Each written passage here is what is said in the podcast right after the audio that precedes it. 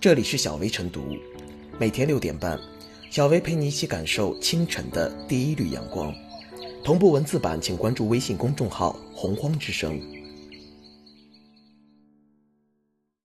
本期导言：河北石家庄市政府办公室日前下发关于促进三岁以下婴幼儿照护服务发展的实施意见，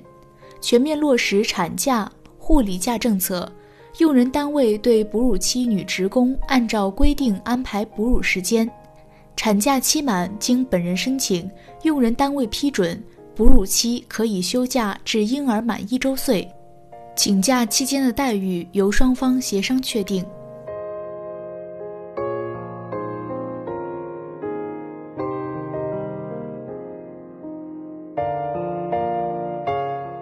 延长产假别成女职工的画饼毒药。按照我国相关规定，女职工生育享受不少于九十八天的产假，但婴儿一般在一周岁内都需要母亲哺乳，这样也有利于婴儿健康。为了维护女职工的合法权益，为了婴儿的健康成长，我国女职工劳动保护特别规定第九条规定，对哺乳未满一周岁婴儿的女职工。用人单位不得延长劳动时间或者安排夜班劳动。用人单位应当在每天的劳动时间内为哺乳期女职工安排一小时哺乳时间。女职工生育多胞胎的，每多哺乳一个婴儿，每天增加一小时哺乳时间。但这一小时的哺乳假也给哺乳期女职工带来了不便，不少人抱怨一小时连路上的来回都不够。石家庄推出的女职工产假可以休假至婴儿满一周岁，这样的规定无疑是好消息。如果能够得到有力执行，对哺乳期女职工无疑将是一大利好。但也要看到，哺乳期的女职工要能休假至孩子满一周岁，并非是一项硬性要求，而是需要本人申请，还要用人单位批准，而请假期间的待遇也要双方协商确定。企业都会追求自身利益最大化，会有多少企业愿意女职工休假至孩子满一周岁呢？这会增加企业的用工成本，而这一规定并非硬性规定，用人单位不会因不准女职工哺乳期休假至婴儿满一周岁而受到惩罚，那又何必同意呢？所以这一规定能否落实，也就让人担忧了。这一规定也就很可能会变成纸上画饼。反过来说，就算规定是硬性规定，用人单位要无条件执行，这一规定会影响女职工的工作效率，降低工作价值，从而就会增加用人单位的用工成本，这就可能加剧职场对女职工的就业歧视，歧视辞退女职工的现象就可能变得更加严重，这样就反倒不利于保护女职工的权益了。这一规定就反倒可能变成一种权益毒药。石家庄的这一规定初衷甚好，但要保护好女职工权益，更需要多一些对用人单位的刚性要求，更不能只有模棱两可、可进可退的柔性要求。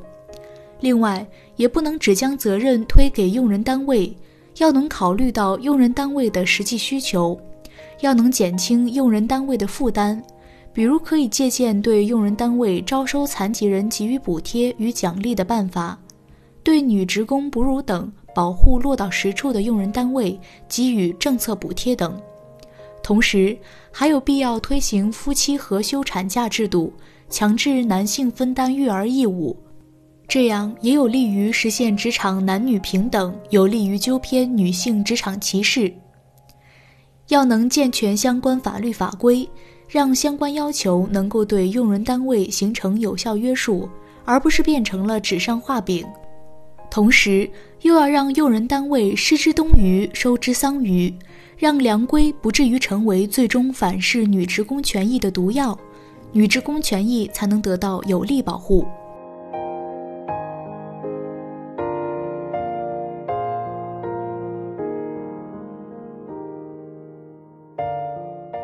延长产假需有硬格配套措施。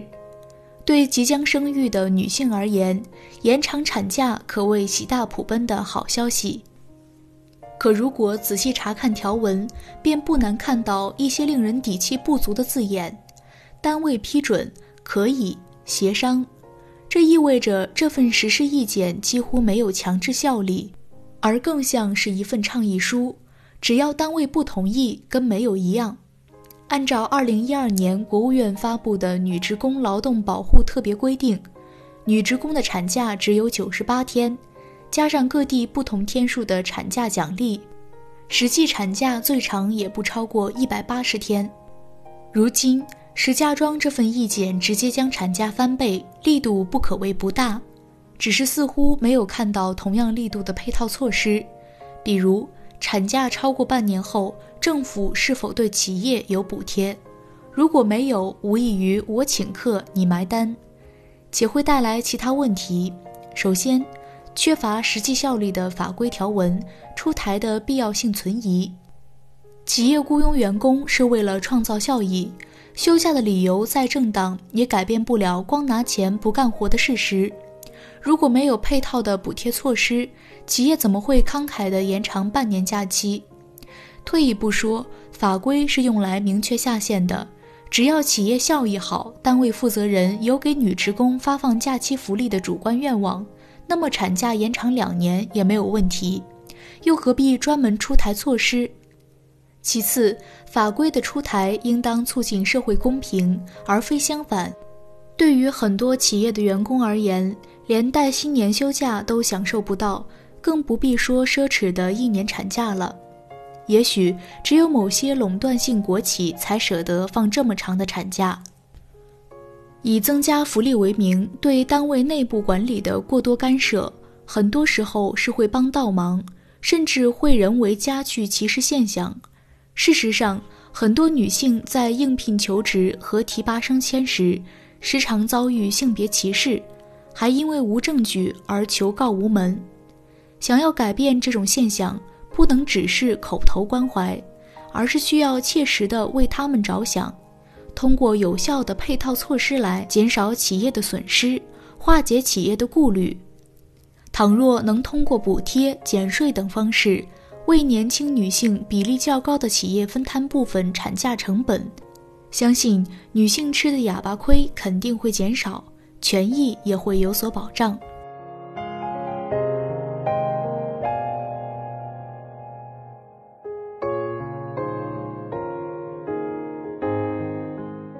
小微复言，延长产假这一旨在加强女职工生育权益保障的规定，其出发点无疑是好的，但维护女性权益从来不是一项简单的工作。面对本就处于就业劣势的女性，脱离综合性政策考量，强制延长产假的规定，看似充满社会温情与人文关怀，实则可能将女性推向就业歧视的更深处。新时代妇女能顶半边天，不断加强女职工特殊权益，既是社会发展的潮流，也是文明进步的表现。而如何有效保护女性多方面的权益，既需要政策制定者的大智慧，更需要推动政策落实的组合拳。